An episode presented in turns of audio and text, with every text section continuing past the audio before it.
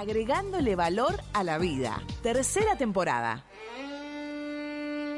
Y bueno, ahora sí eh, comienza este momento de reflexión que como cada semana nos preguntamos en la producción ¿de qué, ¿de qué vamos a tratar? Y un tema que surge y que ya en esta temporada venimos hablando es que tenemos que bajar un cambio, quizás pensar qué pasa por nuestro cuerpo para poder estar mejor y crecer. Nos quedamos pensando un ratito.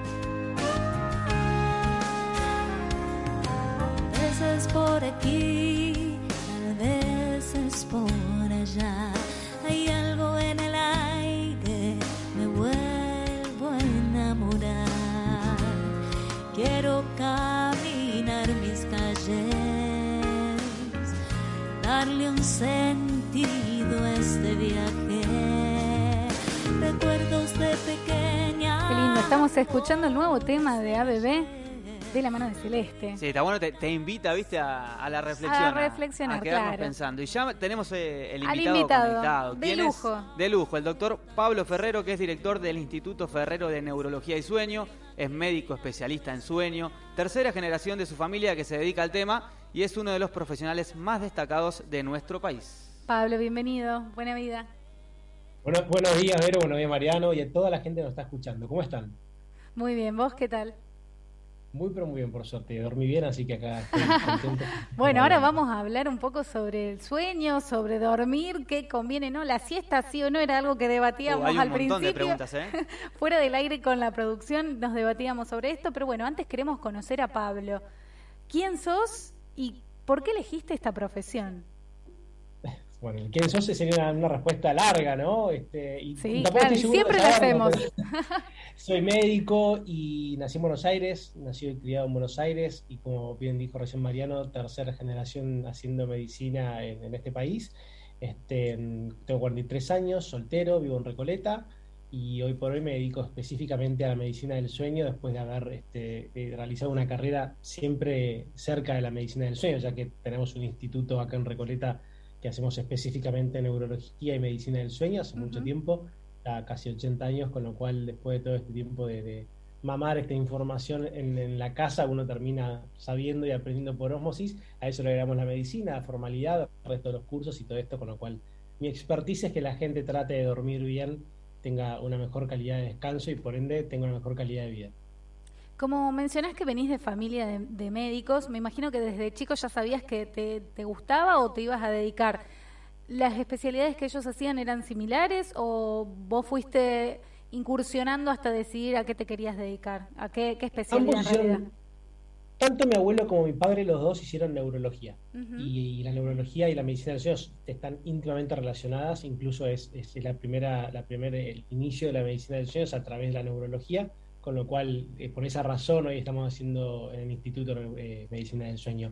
Y, mm, y en realidad, para mí siempre vino la primaria, la secundaria, y después venía medicina.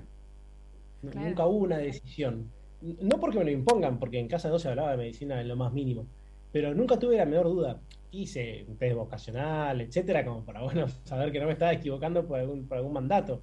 Pero siempre me encantó, me apasionó la medicina y ayudar a los demás.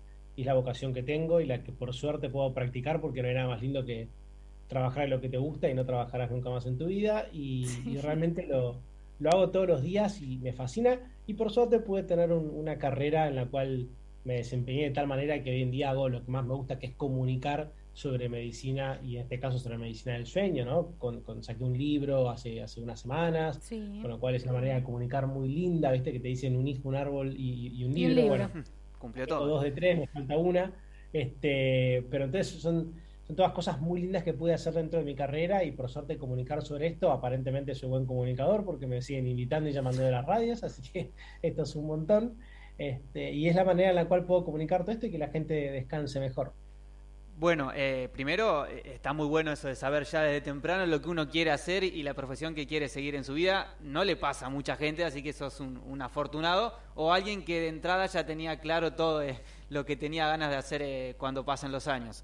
Y segundo, vamos a meternos directamente Al en- tema, al tema. de lleno. Dijiste varias veces descansar bien. ¿Qué es dormir bien? Pero es una excelente pregunta y, y siempre es que me, me la hacen, yo digo, vamos a separar lo que es dormir de lo que es descansar. Yo hablaba de descansar y vos dijiste, ¿qué es dormir bien? Ajá. Y mm, dormir y descansar son distintos. Una persona puede estar durmiendo porque le diste un palazo en la cabeza y cayó en el piso y no por eso está descansando. Uno puede eh, tomar alcohol, que todo el mundo cree que es bueno para dormir, y uno termina desmayándose y durmiéndose, pero no está descansando. Entonces la diferencia entre dormir y descansar radica básicamente en la calidad de las etapas que están ocurriendo dentro de tu cerebro mientras que vos estás inconsciente y dormido. Bien. Entonces, según cuántas etapas tengas, la calidad y los procesos que ocurran en tu cerebro, vas a estar descansando de mejor o peor calidad. Si vos simplemente te tirás a dormir, tenés un sueño muy superficial, probablemente tu descanso no es bueno, no es reparador. Todo lo que tiene que ocurrir durante el descanso no está ocurriendo y eso hace que al día siguiente tengas una merma en tu rendimiento y un montón de problemas de salud súper importantes. La realidad es que la gente siempre, eh, todos, ¿no? Yo también me incluyo, hace años, muchos años atrás, y si vas a la sociedad, hace 50, 70 años atrás, la gente, dormir es una pérdida de tiempo. Duermo porque me cansé, duermo porque no tengo energía. Y la realidad dista muchísimo de esas frases y de esa forma de entenderlo. Entonces hoy en día se, sabe mucho más al respecto, que es lo que estamos explicando, y es justamente eso lo, que- la gente más quiere saber. Es por qué estamos durmiendo, qué es lo que ocurre durante el sueño, cuán importante es, y por supuesto la típica pregunta de qué pasa si no duermo. Entonces, durante todas esas etapas que tenemos en el sueño, ¿no? Hay, hay- diferentes etapas que tienen nombres, pero bueno, de la 1 a la, a la 4, por así llamarlas, obviamente de, tenés sueño superficial, que es la 1 y la 2, y la 3 y la 4 son las etapas más profundas, y son sueños en los cuales, no sueños en los cuales uno sueña, ¿no? Sueño me refiero a la etapa en la cual uno está durmiendo, y que ocurren un sinfín de cosas, como por ejemplo eh, la memoria, ocurre durante las etapas de sueño, entonces si vos dormís poco, vas a memorizar poco. Si vos estudiaste y, no te vas a dormir y vas derecho al examen, te vas a acordar mucho menos que si vos dormiste. Es- eso que hicimos todos, ¿viste? Las últimas noches Sí. antes del examen. Pasar de largo. Quedarnos, eh, claro, quedarnos despiertos, la verdad que es, es malísimo. Es muy, muy malo para tener un buen rendimiento del examen. Eh, ah, si no estudiaste nada de nada, bueno, tratá de leer antes del examen y si te toca leer de noche, lee de noche. Pero si estudiaste bien, te- no te conviene Sí. hacerlo. Hay un sinfín de ejemplos de cosas que ocurren durante el descanso. Bien, sí, yo creo también que la vorágine del día a día nos va llevando a que cada vez tengamos menos tiempo y quizás uno lo reduce en las horas de sueño, ¿no? Y ahí viene la pregunta de cuánto tenemos que dormir de manera recomendable, porque creo que cada vez lo vamos acortando a cinco o seis horas y me parece que no es lo que vos recomendás, Pablo, ¿no? No. no, ¿qué comes que adivinas? Pero, pero no, no, no es lo que yo recomiendo para nada. Hay muchas personas que, expertos también en medicina del sueño, etcétera, que por ahí lo pueden recomendar. Honestamente, eh, la medicina del sueño es bastante eh, joven, llamémoslo, en su, en su desarrollo, ¿no? Cuando uno habla de nutrición, que yo siempre constantemente comparo la nutrición con el sueño, este, la nutrición uno sabe muchísimo, a la gente sabe mucho más de lo que sabía hace 50 años. Hace 50 años te preguntaban, bueno, ¿cuánto tengo que comer para bajar de peso? Hoy, si vos vas a un nutricionista y le preguntás cuánto tengo que comer, te dice, no, espera, sentate. no sabes nada, arrancamos de cero. Eh, nadie pregunta eso, porque uno sabe que, que depende de qué es lo que comas, cómo lo comas, depende de qué persona, qué metabolismo tengas. Entonces, el sueño es exactamente lo mismo. Hoy en día todavía estamos preguntando cuánto hay que dormir. Y en realidad la medicina del sueño está mucho más avanzada, pero a la gente hay que explicárselo porque nadie se preocupó por eso, porque no nos importaba la medicina del sueño, no nos importaba si dormíamos bien o mal.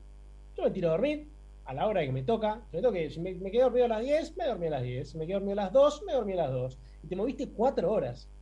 Y no es lo mismo que almorzar a las 12 que almorzar a las 4 para un nutricionista. Entonces, el sueño te pasa exactamente lo mismo.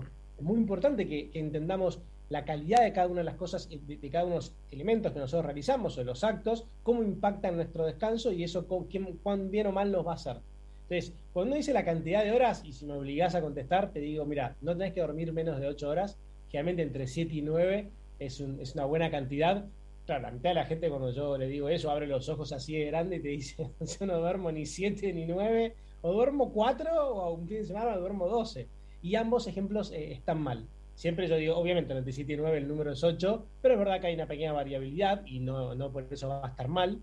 Pero más o menos un número lógico para un adulto que no tenga, no esté embarazado, que no haga deporte, que no esté enfermo, eh, que no haga deporte de alto rendimiento, eh, más o menos serían 8 horas. Después, obviamente, uno cuando nace duerme todo el día y a poquitito hasta que llega la edad de los 25 años, que se considera la adultez, uno va de a poquitito durmiendo cada vez menos y hasta que tiene que alcanzar estas ocho horas que, que siempre explicamos. Sí, aparte imagino que, que, no todas las personas obviamente somos iguales y, y, no todos los días realizamos las mismas actividades que nos demandan la misma cantidad de energía. Entonces, por ahí dormís, eh, tenés la alarma prefijada a una hora y, y, dormiste la misma cantidad de tiempo, pero el día anterior realizaste un montón de, de actividad física, para darte un ejemplo, o mucha actividad mental, leíste, estudiaste, trabajaste mucho y te vas a sentir a lo mejor un poquito más cansado que, que otro día. Así que importa sí, la calidad. Claro, claro, claro que sí. Por eso depende mucho, como decíamos, ¿no? ¿Cuántas horas? Y depende, ¿qué hiciste? ¿Qué estuviste haciendo? ¿Cómo te comportaste? Eh, ¿Cómo venís durmiendo los últimos días? No es lo mismo si vos venís de, de, días de dormir todos los días seis horas, bueno, vas a intentar recuperar un ratito. También esas dos horas que perdiste todos los días las vas a intentar recuperar. Pero claro, si vos perdiste dos horas durante los últimos siete días, te están faltando 14 horas de sueño. ¿Qué significa? ¿Que esta noche vas a dormir las 8 horas más 14 horas? No, no, no. no no vas a dormir 22 horas. Entonces, eh, el sueño en algún, aspecto se acumula, pero no es que vos lo puedas de, después pagar toda tu deuda de sueño de semanas de dormir mal o meses o los que fueran. Entonces, pero hay muchas de estas variantes que, que claro, van a marcar la cantidad de tiempo que vas a dormir hoy y el impacto de, de, de cómo van a ser tus etapas. Esa, eso yo arma, hablaba al principio de, de, las diferentes etapas y cuánto tiempo estás en cada una y lo que ocurre en cada una. Uh -huh. Es como una fórmula mágica que tiene cada uno en su cabeza cada uno cada noche tiene un, un, conjunto de tiempo en cada una de esas etapas que es lo que tu cerebro esa noche determinó que necesita.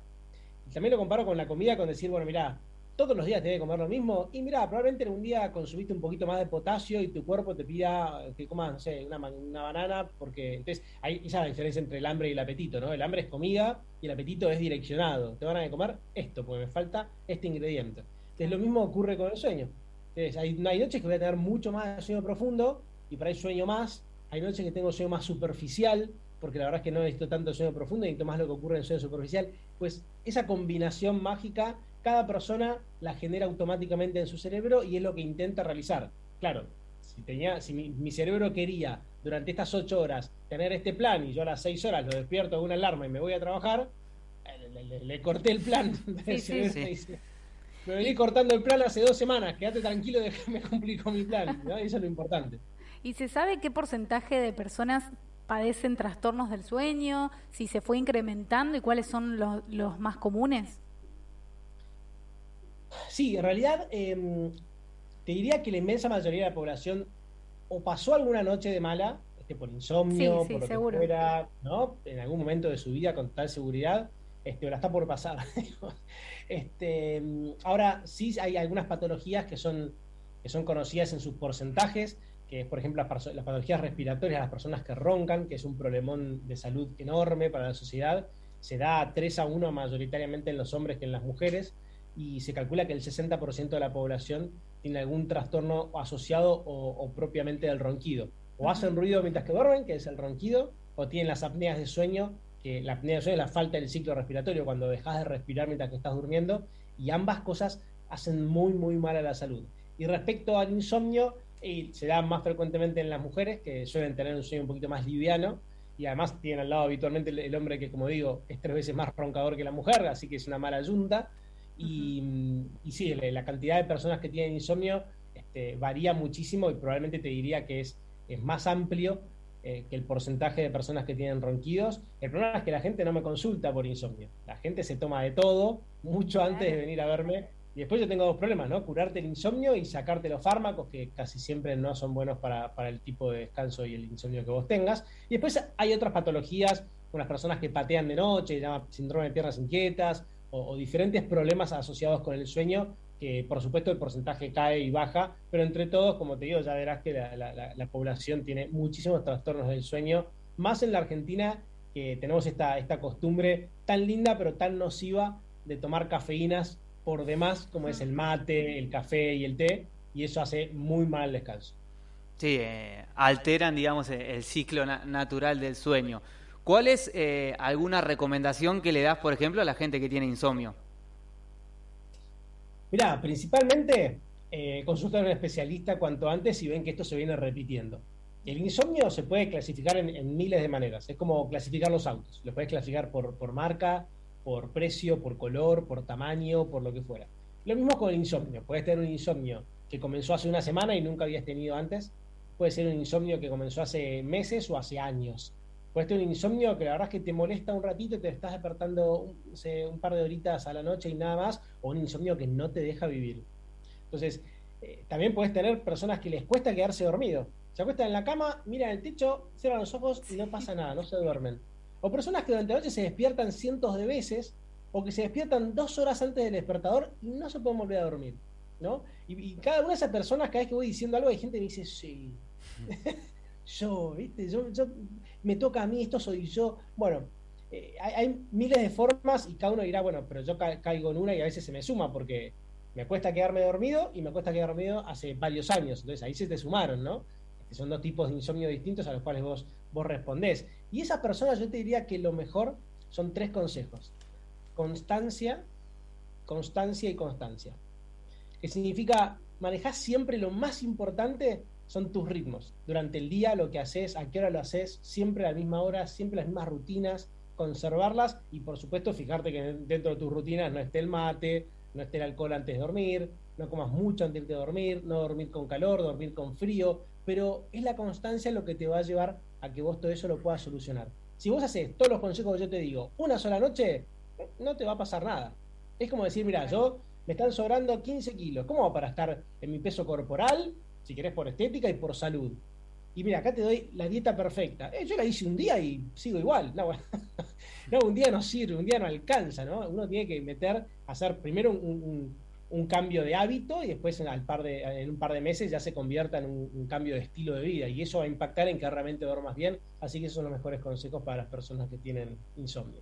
Bien, ¿y qué pasa también, me, me cuestiono ahí, con aquellas personas que tienen horarios rotativos y quizás se les complica tener una rutina eh, todos los días de la misma manera y poder también conciliar el sueño eh, estableciéndolas. Uy, pero ¿qué, qué, tema, qué tema tocaste para este día. Eh, mira, los turnos rotativos, los turnos rotativos son uno de, los, uno de los mayores problemas y desafíos que tiene la medicina del sueño. La gente que, que hace eso es, es para nosotros este, como el peor enemigo que nos pueden dar, ¿no? Uh -huh. Nuestro cuerpo, como yo decía, duerme ocho horas, habitualmente las tiene que dormir siempre en el mismo horario, que es lo que llama el cronotipo que cada persona tiene, significa el horario normal en el cual tu cuerpo segrega las hormonas que hacen que vos puedas dormir. Y mm, este horario, como yo decía, se, se sostiene y se potencia gracias a la constancia. Si hay algo que un turno rotativo, por definición, no tiene, es constancia. Constantemente estás estás variando y estás rompiendo eh, esto que yo estoy pidiendo, de que tengas siempre el mismo horario, y al variar este horario en el cual dormís, tu cuerpo se empieza a mezclar, no sabes si es de día, de tarde, de noche, si tienes que segregar hormona, no tiene que segregarla, y la verdad es que vos vas a estar muy cansado, al principio te va a costar, te puede estar muy cansado porque venís con carencia de calidad de sueño y te vas a dormir en cualquier lado, pero como no estás durmiendo al mismo horario, no tenés las hormonas necesarias, etcétera, lo que va a pasar es que vas a dormirte en cualquier lado, pero no vas a descansar y eso va a, a, generar un impacto en tu cerebro y en tu cuerpo enormes. De hecho, a tal punto que hoy en día la Organización Mundial de la Salud determina que los turnos rotativos son posibles cancerígenos claro. y lo tiene dentro de aquellas cosas que aumentan la probabilidad de que uno tenga enfermedades como por ejemplo el cáncer. Entonces, imagínate la importancia que tiene y, y, si alguien me pregunta, bueno, pero ¿cómo los puedo tratar? Porque yo tengo turno rotativo, trabajo de eso, y lamentablemente vuelvo al primer punto, es los peores enemigos que tenemos, porque como es tu trabajo, es decir, mira, a mí me gusta todo el día pegarme en la cabeza, explicarme cómo para no me la, no me duele la cabeza. Sí, es muy difícil. No puedo, mientras que no lo dejes de hacer, ¿no? Mientras que no cambies esto que estás haciendo. Y no, no puedo porque trabajo de esto, de pegarme en la cabeza. Estamos complicadísimos. ¿No? ¿Me puedo poner un casco? No, porque te debe pegar en la cabeza. Bueno, es un poco eso lo que uno, lo que uno trata de explicar. Lamentablemente lo mejor es modificar el horario en el cual uno, uno uno está trabajando, salir del turno rotativo. Mucha gente me dice, me encantaría, Pablo, pero trabajo de esto, no tengo otra opción de vida. Y en cuyo caso uno trata de minimizarlo. Pero sí, le podrás poner un poquitito de, de, de acolchado a, al martillo, pero te aseguro que no, no, no, es, una buena práctica, no te hace bien y es uno de los problemas más grandes que tenemos junto con, con las madres recientes, las que recientemente fueron madres y tienen que cuidar del hijo y amamantar y cuidarlo de noche. Estás en etcétera, alerta etcétera. siempre sobre todo si están solas, están en alerta, fragmentan el sueño, eh, son un montón de cosas, están súper cansadas, no duermen bien, son un montón de cosas que, que, se parecen mucho al otro porque no lo puedes dejar de hacer, ¿no? ¿Quién cuida al niño? Sí, bueno Pablo, viste que en Argentina, en las diferentes provincias, diferentes ciudades, cada una tiene sus costumbres. Acá estamos en Rafaela y bueno, en diferentes lados de la Argentina se acostumbra a dormir la siesta. Mucha gente, para, para mucha gente la siesta es, sagrada. No sé si tanto en Buenos Aires porque mucha gente eh, trabaja de horario corrido, entonces por ahí le cuesta un poquito tener e, ese espacio para dormir la siesta. ¿Qué hacemos con la siesta y cómo influye en el sueño de la noche? Yo, voy a contestar y ya me despido porque después de que conteste me van a cortar y me van a dejar afuera del aire. No, no, Tenemos la reflexión final antes. La siesta, la siesta, yo puedo hablar todo el día, pero me van a cortar cuando les cuente esto. No, la siesta no, no está indicada, no, no, es, no es un consejo que le damos habitualmente a las personas que tienen, que tienen que descansar bien.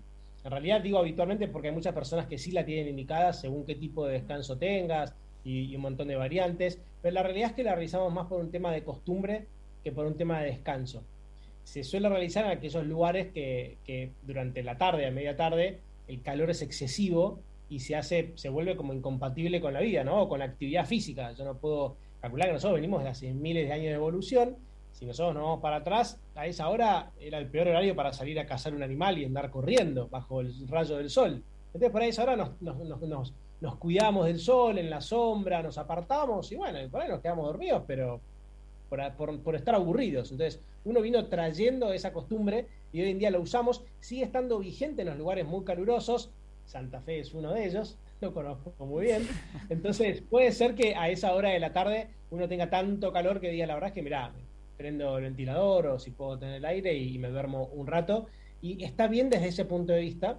Ahora nosotros en el cerebro tenemos algo que se llama la adenosina, que es una sustancia que se empieza a generar desde que te despertás, estás, estás vacío durante, el sueño y te despertás se empieza a generar. Y cuando llega la noche, tu cerebro mide cuánta adenosina generaste durante el día y según cuánta hayas generado, cuánta sensación de sueño tenés. Razón por la cual bostezás y un montón de cosas más. Eh, si vos en el medio dormís una siesta, a media tarde, media hora, 40 minutos, lo que fueran, 15, se te lava toda esa adenosina y el juego empieza de vuelta de cero. Con lo cual, cuando llegue la noche, no vas a tener mucha adenosina en el cerebro y tu, tu cerebro va a pensar que no necesita dormir. Entonces, hay mucha gente que me dice: Mira, yo tengo problemas para dormir. Por suerte, el día siguiente duermo una siestita, pero me cuesta dormir a la noche. Y digo, justamente, radica el problema en que estás durmiendo la siestita. Claro. Entonces, si la sacás, solucionás el problema. Entonces, en la inmensa mayoría de los casos no es conveniente. Ahora los oyentes me van a estar odiando, pero es no, no. se trata. y, si lo, si lo hacen, si la dejan de hacer o si ven cuánto tiempo lo hacen, etcétera, van a ver que mejoran y que van a tener una mejor calidad de sueño y de vida. De hecho, hablábamos con Vero, ninguno de los dos eh, dormimos siesta. Si es verdad de que si después de comer te acostás, ponerle con el aire acondicionado, con el ventilador en, el verano y te quedás dormido, eso es eh, habitual, pero bueno, depende de, los hábitos que, que hagas antes de, del sueño, ¿no es cierto? Pero coincido con la última parte, al menos me pasa eso a mí que si duermo una siesta, después a la noche son las 3 de la mañana, estoy mirando el techo. Así que no. Ni, hablar si, si volviste de, trabajo a las 6, 7 de la tarde y a esa hora te quedaste dormido, estabas muy cansado y dormiste, no importa, ¿eh? media hora, a la noche no te duerme nadie, porque te acabas de despertar para tu cerebro. Para claro. son las 8 de la mañana. Entonces, eh, está medio confundido, le va a costar un montón, pero la siesta es uno de los, típicos mitos este, y discusiones argentinas que, voy a tener eso y el mate, te imaginas que argentino no, sí, sí, duerman la siesta y tomen mate, 90% del país por lo menos. Entonces, es súper interesante lo que se puede hablar al respecto, el impacto que eso tiene. Algunos estudios mostrarán que te puede mejorar la, área circulatoria, etcétera, y lo que vos referís, eso después de comer, que te dé esa modorra que te da después de almorzar, es lo que se llama la, el, estado postprandial que tenemos, ¿no? Los, médicos solemos utilizar palabras difíciles para que nadie las entienda. Pero postprandial quiere decir después de almorzar, después de comer en realidad. Sí, esa es la definición de la palabra, esa es como la traducción de la palabra. La gente que después de comer, en realidad ocurre siempre, tenés un poco de sueño, se separa por dos cosas. Primero, porque este pico de melatonina, del cual yo te hablaba más temprano, que es tu cronotipo, que es la hormona, esta melatonina es la hormona que se encarga de que vos duermas, este, tiene dos picos, uno a la noche habitualmente y otro postprandial. Entonces ya eso ayuda a que tengas un poquitito de modorra que, está asociada a que el horario ocurre después de almorzar, pero no está asociado a la ingesta de comida. Si vos no almorzás, ese pequeño pico de melatonina se mantiene. En cambio, por otro lado, ocurre que después de que vos comas, independientemente de qué es lo que comas, pero cuanto más comas y más copiosa sea la comida, más difícil es, te va a generar una, cantidad de sueño, este, llamémoslo reflejo, que está asociado con, con, cómo se digiere la comida, etcétera, etcétera. Si vos sumás las dos cosas, esa modorra para dormir. Perfecto. Bueno, y ahora ya vamos llegando al último momento del programa, en donde le pedimos al invitado una reflexión. En este momento estamos en el círculo del crecimiento y queremos ver también cómo influye que podamos dormir mejor para también crecer mejor, tanto en lo personal, en lo profesional, me imagino que todos los aspectos de la vida pueden llegar a mejorar. Y bueno, también queremos hablar sobre el libro Buenas noches, así que vamos a ir cerrando con estos temas.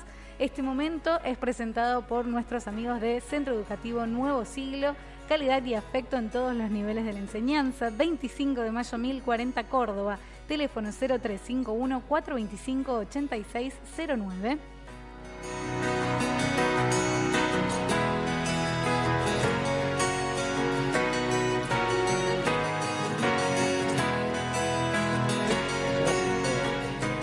Bien, ahora sí, estamos con el doctor Pablo Ferrero. Ahora sí, Pablo, te escuchamos. Él es director del Instituto Ferrero de Neurología y Sueño. ¿Qué reflexión nos dejas? Mirá, eh, principalmente hablaste de una palabra que me encanta, que es la palabra crecimiento. Sí. Y mm, todas las personas tenemos este, una etapa de crecimiento como somos jóvenes y niños y requerimos una hormona específica, se llama hormona del crecimiento. Pues esta hormona se segrega específicamente durante el sueño. Con lo cual, si los niños duermen poco o duermen mal, van a tener poca hormona del crecimiento y van a crecer poco, en todos los aspectos, tanto en intelectual como en la parte física y desarrollo de- emocional, si querés, de todo tipo.